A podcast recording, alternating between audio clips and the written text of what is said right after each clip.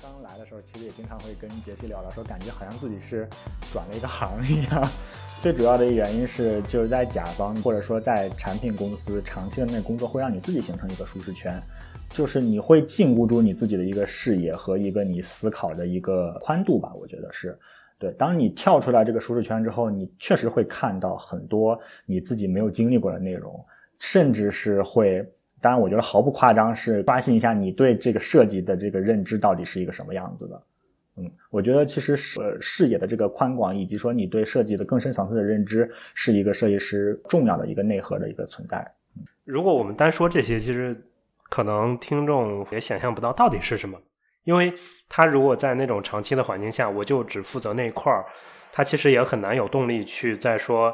我去怎么训练这种能力呢？大海，你觉得有一些方式吗？比方我怎么主动走出去呢？我记得那个大汉可以补充啊，就我就回想一下你当时的那个状态啊。很多设计师啊，就是在产品公司的时候啊，首先产品公司其实反而节奏特别快，对吧？就每天其实被更饱和，然后因为你有一些任务吧，然后要去完成，然后这个任务呢被分配的特别详细，是不是？就是很很明确的一个任务，就是你要画一个什么东西，你要完成几个界面，在哪天提交，嗯类似于这样子的，对不对？但是其实来 Aco 的时候，你是不是有一段时间会发现，好像没有那么具体的任务，或者说有一个任务，但是这个时间是是相对来说更宽裕的。于是，在这个时间里边，你当时在做什么？就是你会觉得不知道怎么安排这个时间吗？呃，对，就是从一个被规划好的一个环境，到了一个你自己要去规划的这个时候，其实就是还我觉得还挺困难的，是算是自己突破的一个一个比较困难的一个点，嗯。真的，我觉得这是好多设计师会出现的一个问题，就是突然要自己管自己了，然后你会觉得，哎，这这公司很宽松啊，然后这个给我个任务，隔好几天可能才会问我，这个其实就是看你你自己对自己的，而且实际上哈到后边他可能会发现，哦，我以为你这个任务就是这个，就到这儿就可以了，结果后来真正找你对的时候，你发现哦，这个要求上面就变高了，其实要的东西可能会更多一些。然后，但我觉得就是这么一点一点适应过来的这个节奏啊什么的。对，我们也希望就是说，我们吸引到的设计师啊，就包括这十几年以来啊，呃，其实我们也输送了非常多设计师，输送到 BAT 公司大厂，输送到各种就是头部的这种公司里边，然后他们都在挺重要的岗位上面工作的。但是，就是这些老朋友，其实回顾起来，也大部分人会觉得还是蛮怀念 A Co 的这种企业文化呀，或者是大家都工作的很愉快。对，但是就是在那个过程里边，我觉得就是当我们吸引到的这一部分人是热爱设计的人，就是他一定对这个东西是真的是有爱的。然后你自己是，我们相信这些人应该是有自驱力的，你应该是能看到。但是我觉得我们应该并不觉得设计这个事情是。师傅带徒弟，我觉得不应该是这个状态，而是就是在这个公司里边，我们吸纳到了非常多的优秀的设计人才，大家从不同的视角上边都有很好的贡献。就他可能就是虽然很年轻，可能这个设计师，但是他就是在某一个地方就是弥补了可能我我不知道的一个事情。那我们觉得这是个互相学习和促进的过程。我觉得 A 口一直是这么成长起来的。如果打比方，比如说我们在做一个项目，可能有一个文档，你会发现哦，这个文档是有一定的结构的，对吧？呃，它有相对的一些固定的流程，但是我们非常的不建议、不推荐设计师用这种套路的方式来去做项目，因为我们在做每一个项目的时候，你面对的那个核心问题、产品或者品牌的那个核心问题都不太一样。啊，所以我们希望设计师是能够举一反三的，就是你你拿到这个这个基本的这样的一个框架方法了，但是你能够往里边去补充更多新的东西，然后就是让整个团队的不同的人可能会有各种不同的神仙技能，然后就是呃让整个的这个工作方法，然后包括视角都能有一个就是整体上面的一个提升，但是这个提升一定并不是一个带头人。做的，我觉得应该是就是大家一起贡献的，嗯，所以反向来说的话，呃，可能也有一部分人不是特别适合 A 口，就比如说有的在产品公司，就我们刚才提到说喜欢拿任务的，就是你最好给我一个特别具体的任务，我把它完成了，就你不要让我再做额外的事情了的这种类型。我觉得那可能就是你可能在产品公司是一个非常好的设计师，但是呃，当然也不是说产品公司的人都都这样啊，就是说 他一定有这样的岗位，因为他的那个流程上面的细分足够细，那么就有适合你让你觉得舒服的岗位。呃，但是 ACO 其实一直是一个三 D 规模都不是很很大的一个公司，其实就是因为我们也要保证着这个有设计的这个。热情在，然后质量能够被把控，对，所以这个时候就偷懒是不太行的，对，偷懒是会被发现的。就这个偷懒不是说，哎，我要每天加班的这个偷懒，而是说你你懈怠了，就是你在很长的一段时间里边，你开始吃老本儿，然后做这个事情的时候，其实这个东西大家互相是能感受得到的，对，那个比较可怕。呃，其实我们内部不是也有，嗯，有一些练习和培训，有的时候我会发现。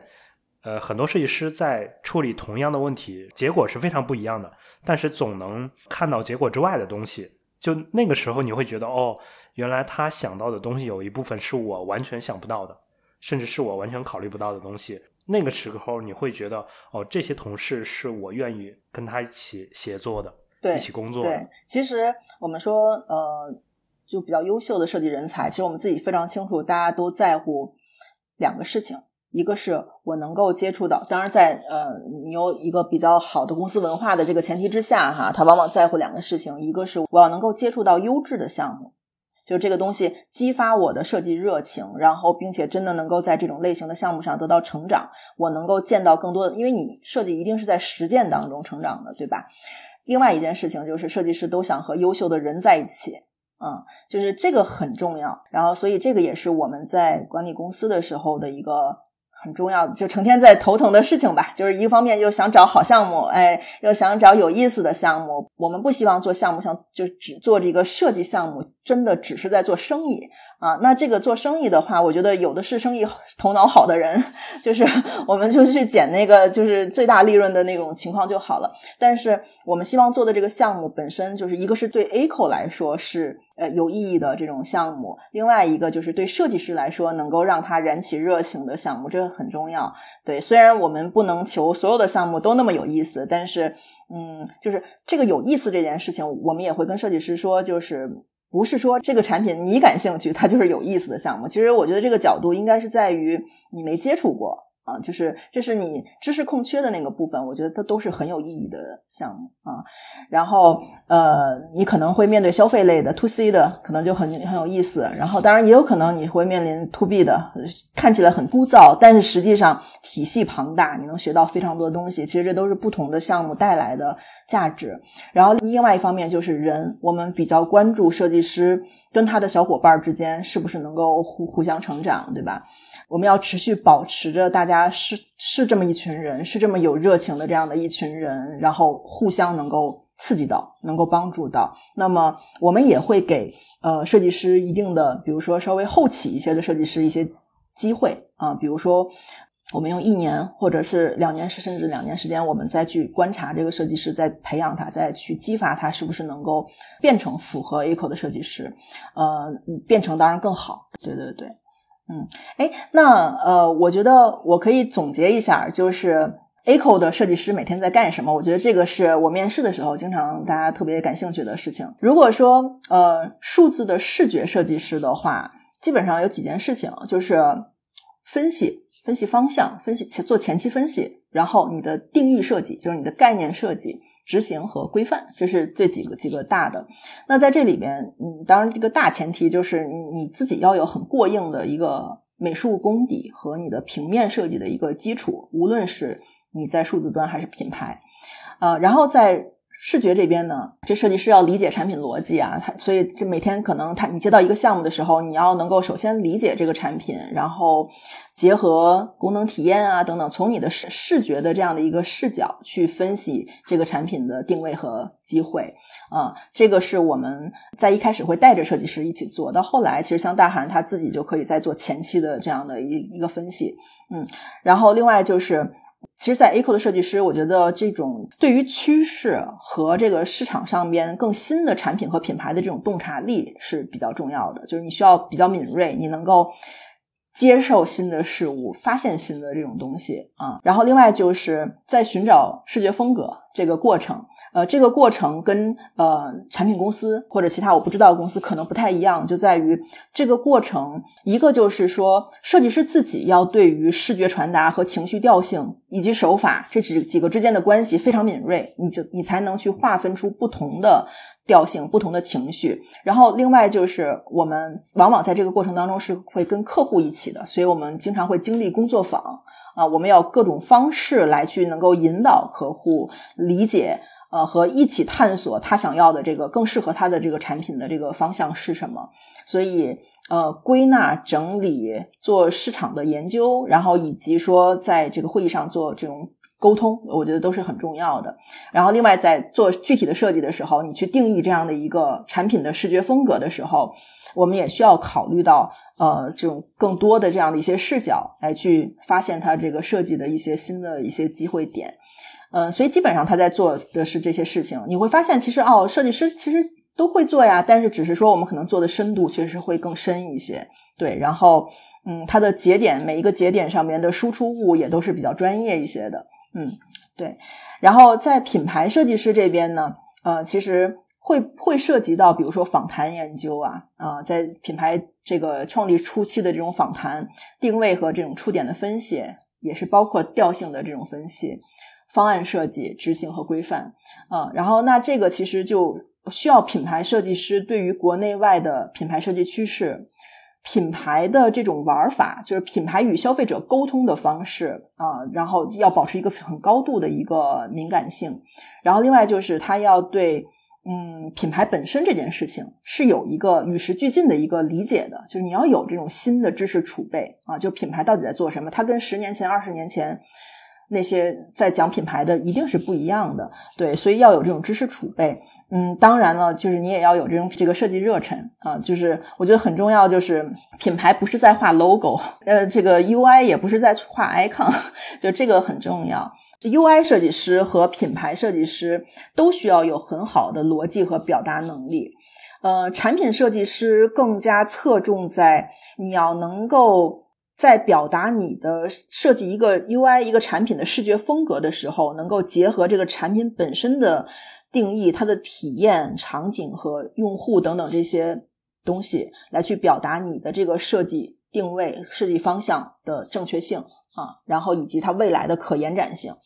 呃，那么。然后甚至可能会结合更多的手法了，比如说你动态的一些手法，在一些什么样子？因为我们在使用产品的过程里边，本身就是个体验过程，在这个过程里边有哪些点是需要唤醒用户的一些情绪感知的？那这个就是你在做视觉的时候非常重要的一些点，对吧？那品牌设计师的话。它的逻辑和表达在于，因为我们经常都说啊，品牌要有品牌故事啊，但是我的观点是在于，品牌是需要讲故事，但是呢，它并不是只讲故事啊，就是它需要你用有逻辑的这种设计语言去建立一个比较完整的品牌体系。那它需要你对于品牌的这种，比如说沟通场景。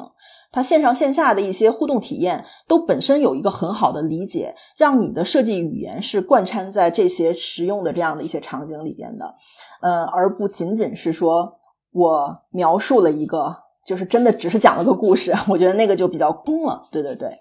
呃，纵向上边呢，我觉得有两个方向，一个纵向，一个横向的拓展。纵向上边呢，我觉得就是让设计师你要让自己的技术能力能够向上生长。比如说，了解一些策略性的知识啊，然后在横向上面呢，呃，需也需要有更多的技能啊。这个技能，无论是比如说你做访谈、做调研的这种能力，然后包括比如说我们做品牌，有的时候还会拓展到，比如说我们会创意 slogan 啊，做命名啊啊，其实它就是比较浅层的跟策略相关的一些内容。那你要知道这个东西从哪儿开始，对，所以我们也经常在一个又一个的项目里边不断的去拓展我们的一些。呃，宽度吧，啊，然后尝试性的，但是是很有意思的，我觉得，嗯，所以呃，整体来讲呢，就是 A 口需要有思考能力的设计师啊，我们在通过设计帮助我们的客户在市场上塑造比较完整的产品和品牌，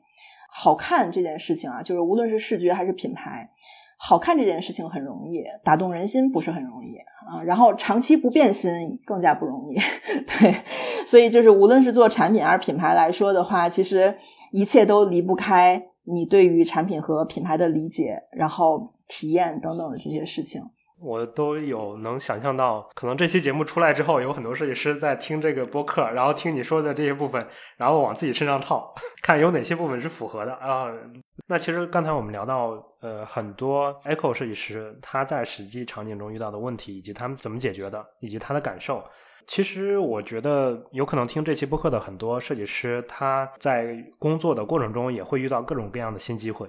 其实我我会觉得，有时候大家去套用模板，可能也是觉得我花最少的精力和时间去赶上那个新机会，如果能赶上就好了，就有一种庆幸的念头。但是有的时候，我觉得不能庆幸，你要做科学的规划和实践。就是呃，杰西，你觉得如果这个设计师要考虑新机会，他有一些可用的办法，或者有一些方法去做一些研究吗？嗯，就是辅助他这样考虑新机会。嗯，我觉得。呃，当然，首先前提是你你自己要本身要通过网络也去从各个渠道了解一下，呃，你感兴趣的这些领域，然后包括这些不同类型的公司哈，这个其实是可以从各种角度搜索到的。然后另外呢，就是我觉得很重要的是从自己出发的角度的话，就是你要找到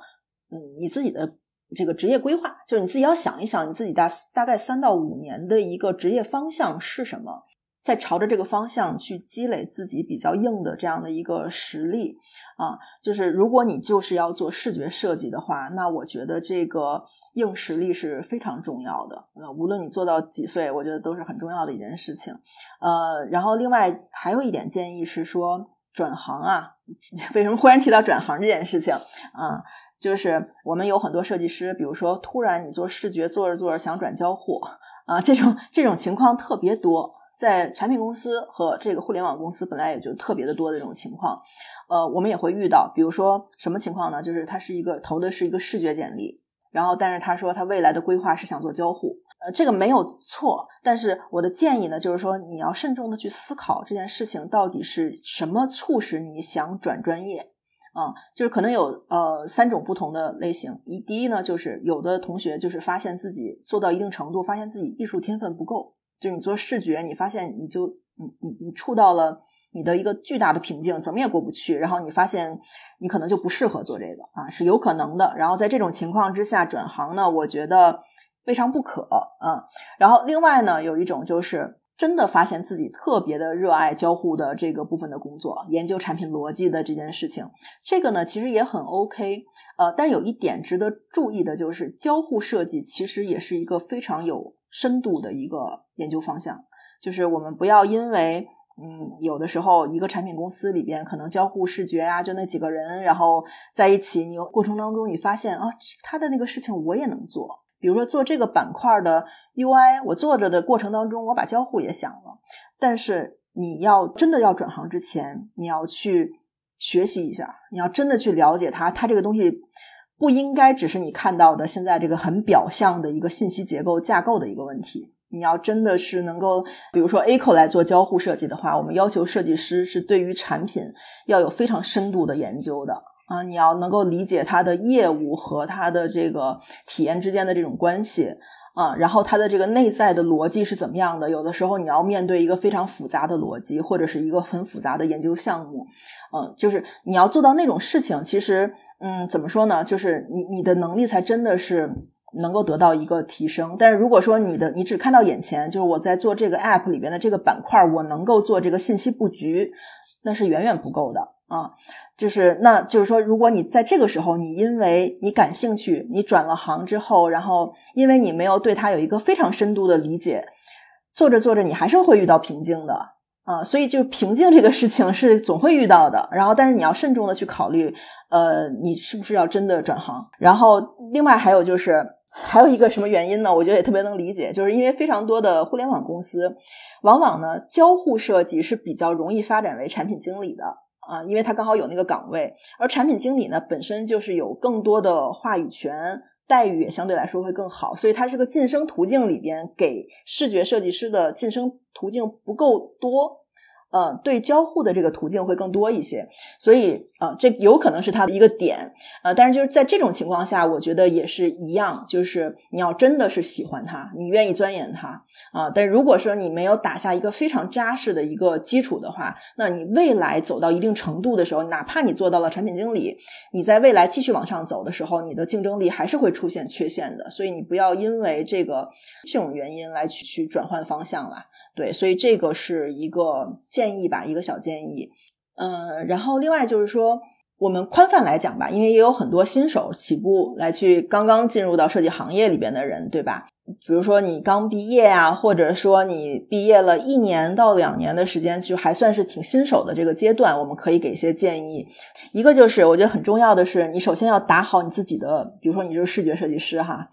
你要打好你自己的基础，就是这个里边平面设计能力是非常重要的啊，这个不要避重就轻。你的色彩感觉，你对于信息本身的设计能力，你的构图排版、绘画，这些都是非常非常重要的基础啊。那就是早期你要让你自己的路子走的比较宽，也比较扎实啊，就是。嗯，能够接触到不同的领域、不同的设计风格，你都应该去在早期的时候去尝试一下啊，然后尝试让自己去创造内容啊。就是呃，我们知道临摹这件事情也是很好的一种学习方式，但是它更多锻炼的是你的一个技术技巧啊，或者是你对于别人的一种色彩配色感受的这样的一个感知。呃，但是你能画出来和你能创作出来，我觉得这是两件事儿。嗯，所以就是还是要要去锻炼自己的这样的一个创作能力，别当一个就是就复读机似的这样的一个设计。对，然后另外就是呢，不要在投身设计行业的早期的时候走捷径。你前面走捷径了，后边一定就难走了。你前面走的比较困难，后边可能就越来越轻松了啊，就是人生道理，我觉得对。然后。我们说的这个捷径是什么呢？就是带引号的这个捷径啊，就是比如说哈，我们会发现，呃，某某一年或者两年，它会有一个，比如说流行某一个风格的插画，然后于是哎，你就跟风画这个插画。其实你这里边没有什么自己的思考和创意的，你就是基本上是个画匠，你在用这种方式，你我能够驾驭这种风格，然后去画一些东西。我们会发现，互联网上非常多的插画风格特别趋同，对吧？那它跟这个趋势和这个行业的带领有关系。但是问题是，你可以是能画，能画是件好事儿，但是我觉得你有时候你要退出来，有自己的想法和创作，呃，不然的话，你这个真的走着走着就变成画运营图的了。啊，就是你把你自己的这个东西走窄了，就是你变成你这个东西能够为一个市场潮流下的运营设计服务啊，就是我们会有的时候会发现，无论是 UI 设计师还是品牌设计师，有时候他们被他们的上一家公司的这个被分配的业务岗位是运营设计，大量的插画啊，就是呃，但是这个东西没有什么特别多的自己的创意和风格在，那大部分当然这里边确实也受到嗯一些约束啊，比如说这个上一家公司。市场部门他就要求你要画这个风格，那没办法。呃，但如果是在这种情况之下，我就建议给自己的空闲时间里边要去锻炼自己，再去做不同的东西啊。这个插画这件事情，这是个例子啊。但是实际上，比如说你做 UI 也是一样的，就是你可能就在这个产品里，这个产品就是个。某一种特定调性的一个产品啊，然后你发现你做的所有的东西，你做了三年，但是你因为你就在这个产品里，它的风格也没变化，那你就一直在做这个风格。那我觉得你一定要找出一些时间来去做练习，练习其他的一些风格。这样的话，我们在简历里边才能感受到你有不同的驾驭风格的能力，就是我们能才能看到你，不然我们看到的就是你那个产品。最后还有一点呢，就是。我觉得设计师，尤其在早期刚刚从学校出来的时候，就是你要清醒的看待光环这件事情啊，因为我们知道非常多的呃大学就是毕业，无论是从老师嘴里，还是说从你的前辈的嘴里，都会认为，那比如说你去大厂是一个最佳的选择，它可能是最佳的，但它不是唯一的啊。虽然我这个 站在 A 扣的用人立场上，好像这个有点那个什么，但是确实是，就是你要清晰的看待。大厂和一些头部公司，在各个领域的头部公司，他们的光环是他们的还是你自己的？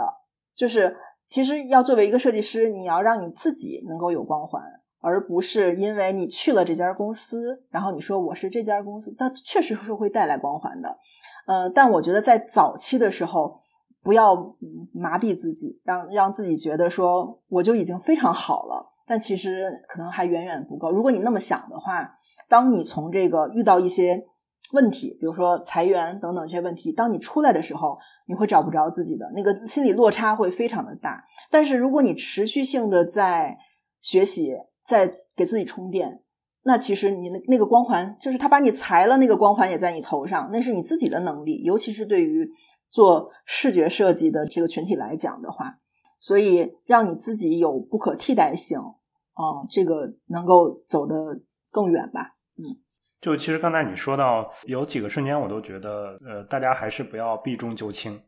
就有一些问题，你你迟早是要自己解决的。对，迟早是要面对的。你不能通过改变职业去绕过去啊。嗯，哎，大韩，你有没有什么感悟 在这个里边？大寒已经迈过去了。其实我觉得杰西刚才说的那一点特别对，就是包括邵鹏也提到过，就是避重就轻这个问题。就是你在你的职业生涯的发展中，那难免会遇到一些瓶颈，或者说一些呃相对比较困难的一些事情。呃，就比如说我们说，呃，做 UI 的，可能你避免不了到一些平面的一些功底这个问题。就是如果说你去，呃，去去选择去逃避这个问题，那这个问题其实永远解决不到的。反而就是你在这个视觉设计这一部分的内容里边，你是很难突破到你自己的。就是如果你再去，呃，有考虑说重新开始，那就是。呃，属于在浪费自己的一部分时间，所以不管遇到什么问题，其实这个办法总比困难多嘛，对吧？就是还是要正视自己的一些问题去去考虑的。嗯，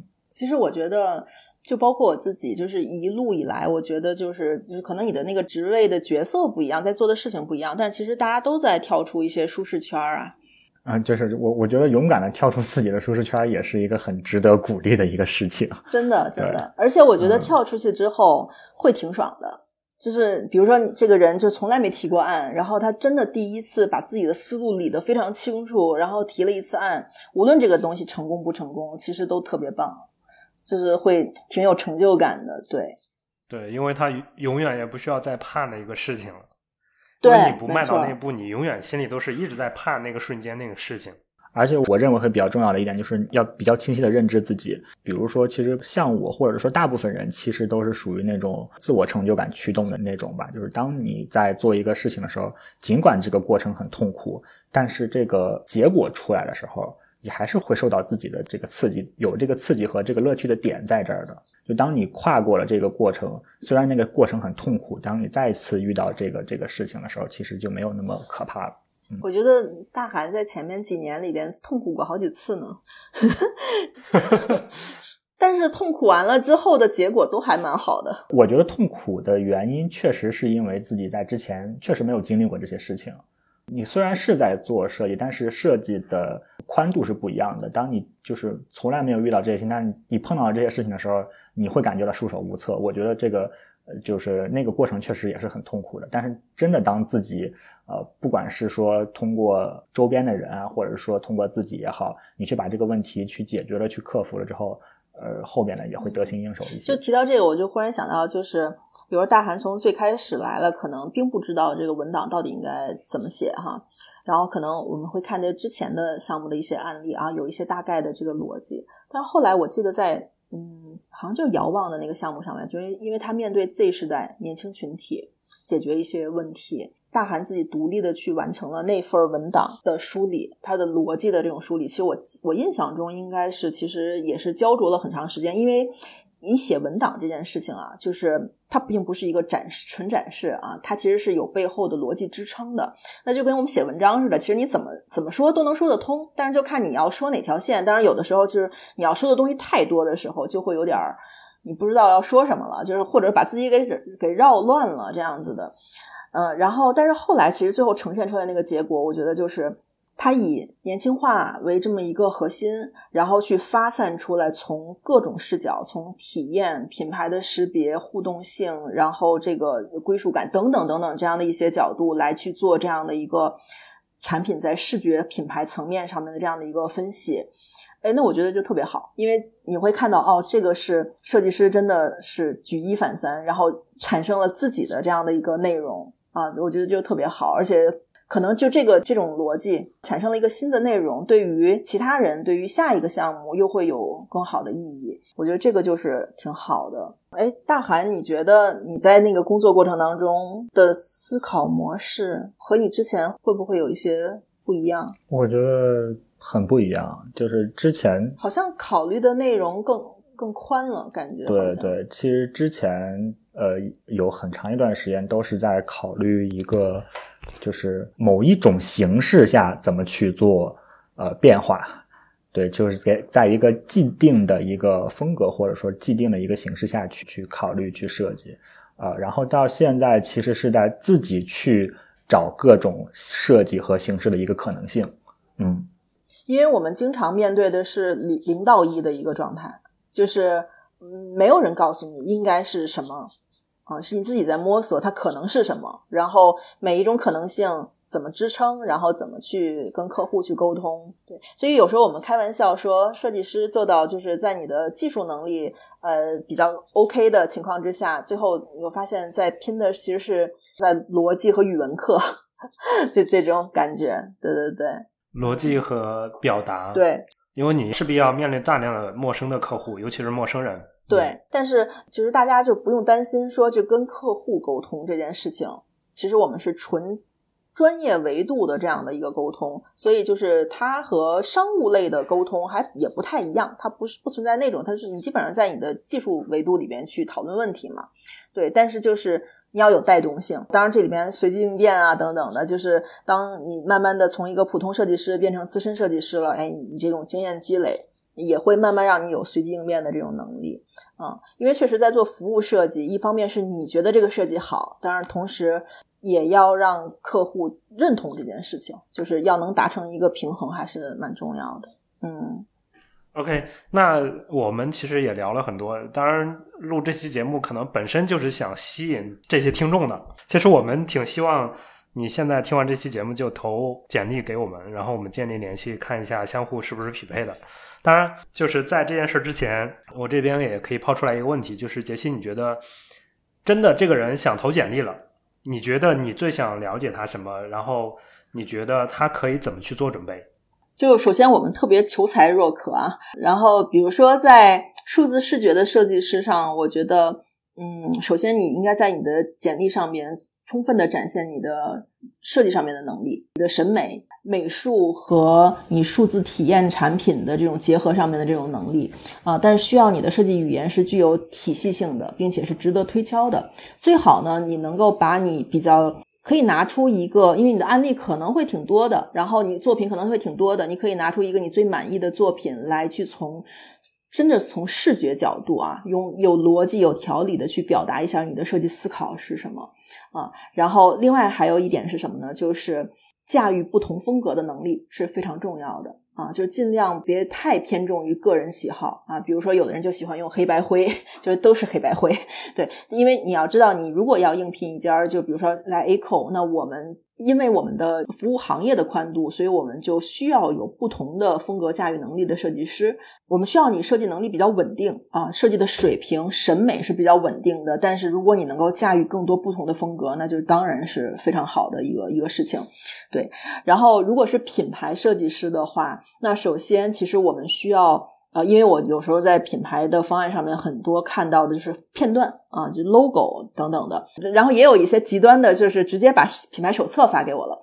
就是品牌手册这件事情呢，其实它是个规范，它是给用的人看的。那我们想要看的是你在搭建这个品牌方案的时候。比较完整的一个品牌方案啊，就是从它的调性到你的核心的语言，到你延续的语言，它在落到不同的物料上面的一道相对完整的一个品牌方案啊，就核心的这种方案就可以。那它应该也是能看到比较体系化的思考和这个品牌语言的，嗯，然后另外如果在这个里头。呃，你在之前的品牌设计工作里边有参与到一定的策略性、定位性的这样的一些思考的话、研究的话，那当然更好啊。但是前提就是我们希望这你所有的简历里面出现的东西都出自你个人。诚信非常非常重要，因为我们我也不得不说，我们在一些简历里边，就是像探案一样啊，就是就是因为也是因为我们跟我们看的内容比较多，有时候看到一些东西就觉得特别眼熟，然后你到网上一看啊，这是某某插画师的，就是或者什么的，就是就是宁愿这个东西没有，然后也不要就是愣要贴一个自己不是的这个东西，因为这是能可以看到的。对，然后呃，接着说就是。呃，如果有策略性的这种展现，当然是更好的哈。就我们希望，因为在做品牌的时候，定位这件事情非常重要。所以，如果说你之前有有一些这种思考，我觉得那就是非常好。然后，另外就是设计能力和细节上面的一些展现，包括很细节的，比如说你的字体的这种设计研究啊等等。因为我有时候看到品牌简历上面就是一页一堆字体，那可能是有一些培训啊或者什么的。那如果你你是能真的专精啊有这些研究的话，我觉得是。最好的啊，那以及你不同行业的品牌，就是有差异化的这种品牌的这个展展现能力，以及就是比如说你触及到一些应用，线上线下的呀，然后包装设计啊，我觉得都很重要。尤其是做品牌设计的设计师，我觉得呃，大家应该能够意识到，现在的品牌传播很重要的一个触点是在线上。所以，其实你要了解，你不要在传统的那个里边打转啊。我觉得还是要能够看到新的品牌的传递的这样的一些方式和媒介是怎么样的。对，没了，然后就这些，然后非常的。希望能够收到这个 这个更多很优秀的简历。我们虽然说了一些反面的案例啊，但是在哪怕我看一百份简历，能看到五份非常好的简历，也是特别值得开心的事儿，就感觉眼睛都要瞎了，但是还是会很开心。就是欢迎大家投递 ACO 北京的就有开放视觉和品牌的这个正式岗位和实习岗位。嗯，如果你能够通过。HR 这边初步的筛选的话，能够到面试这一环节的话，大概率会跟我聊聊，嗯，然后也非常的期待能够跟大家聊一聊，嗯，对你可以说你是听这期播客过来的，对对对对，可以。其实我刚才听你的描述，我觉得在简历中你不要一味的只放出来结果，你要把你粗糙的各种自己的想法的过程，呃，尽可能详细的展现出来。对，然后一些小 tips 啊，就比如说，嗯，因为我知道，甚至有公司专门在，嗯，怎么说培训怎怎么做个漂亮的简历嘛，对吧？就是有各种各样的方式。但我是觉得呀，就是嗯，你可以借鉴，它可能有一些展现方式确实挺好的，你可以借鉴。但我觉得，一个视觉设计师，我们说就跟美学相关的一个设计师啊，就是无论他是品牌还是 UI。当我打开你的简历，从封面开始的第一秒开始，所有的能够在出现在版面上的东西都是设计，啊，就是都是很重要的体现你审美的东西。我会觉得那是个很好的机会，展现你自己审美的一个点啊。所以如果说，因为我你往往你的用人单位会看大量的简历，你那些模板重复性是非常高的。呃，所以当你直接一这样子去做的话，我们就会觉得你要对你自己有有些信心啊，你要对你自己的设计审美有信心。你是个设计师哎，啊，这不就是你的舞台吗？就是对吧？这个很重要。其实，在这里边，品牌设计师往往比视觉设计师在这方面意识会强一些，因为我看到简历里边，品牌设计师往往每一个简历大部分都有自己的那个风格在。啊，但是 UI 就会不知道为什么就会出现比较雷同的这种现象，所以这个也是。然后另外还有一点就是，嗯，因为我们知道有非常多的样机，对吧？来去表现你，比如说你在做一个数字端很多很多的界面的时候，呃，可以用，但是不要用太多啊，就包括斜着的，什么皱着的，就是各种各样的。对，其实。那个只能证明你做了那一东西，但是完全看不清是什么。就是 所以就是设计细节，不要用这些花里胡哨的方式把它给避过去。其实我重要的想看到你的内容是什么。对，千万不要出现错别字。因为我看到错别字，我会抠脚趾一样。尤其是英文，我们自己也犯过错误，都是都是过来的。是。其实我觉得我们讲的这些也不仅仅是对我们自己有效。其实我觉得是大家，不管是进任何一家公司，你只要是设计师，这些东西都是有效的。对对，尤其是 UI 设计师啊，我有时候会这么想，就是你要知道你做的事情跟体验有非常大的关系。所以呢，我有这么几种情况啊，一种是你打开那个简历，它是 PDF 的，PDF 我们建议的就是你最好十六比九的方式，一页一页的来去做这个 PDF。但有的设计师呢会。为了它的整个的一个一个案例的作品比较长，如果它在两三屏之内，我觉得还可以，你是一个长图。但有的真的是十屏哎，但你知道它那个东西是被压缩，然后并且就是你很难看清楚的啊，就是尤其是有的不止十屏，我感觉那就是一个就是细长条，你知道吧？然后就是在缩类图的时候，那真的是缓存半天打不开。呃，然后还有就是。呃，算可能有些平台有些要求吧，就是它有一些那个呃这个文件大小的要求，但是还是尽量的别压缩的太狠啊，尤其是视觉，因为我们看的就是细节。呃，还有就是有一些同学呃有线上作品，呃很好，就是它有一个线上链接，我觉得特别好。就比如说你无论在任何一个平台上面，我们可以看到你的呃各种简历啊，但是我觉得是你不要完全依赖。呃，然后另外就是也有的设计师呢是呃，比如你给链接，我觉得是 OK 的，因为链接是在 PC 端，你在网上网站上能打开的。有的是给公给个二维码，那个二维码就意味着什么呢？意味着是要在手机上看的，所以它特别小，很细节的东西是需要在大屏幕上看的啊。就是很多东西有时候你觉得你在手机越小的屏幕上面，它看起来更精致啊，但是。呃，我们也有经验，我们知道这个东西要在大屏幕上看，对，所以呢，这个，嗯，这这个是非常小的 tips 了。但是我觉得这就是融到你骨子里边的，就比如说你的设计情怀是融到你骨子里的，另外一个就是你对于体验这件事情的认知也是融到骨骨子里的。你要让人家觉得方便，对对对，嗯。哎，还有一点我们好像漏掉了，就是呃，刚才你提到除了正式岗位，其实也有实习岗位。呃，实习岗位，我觉得他们。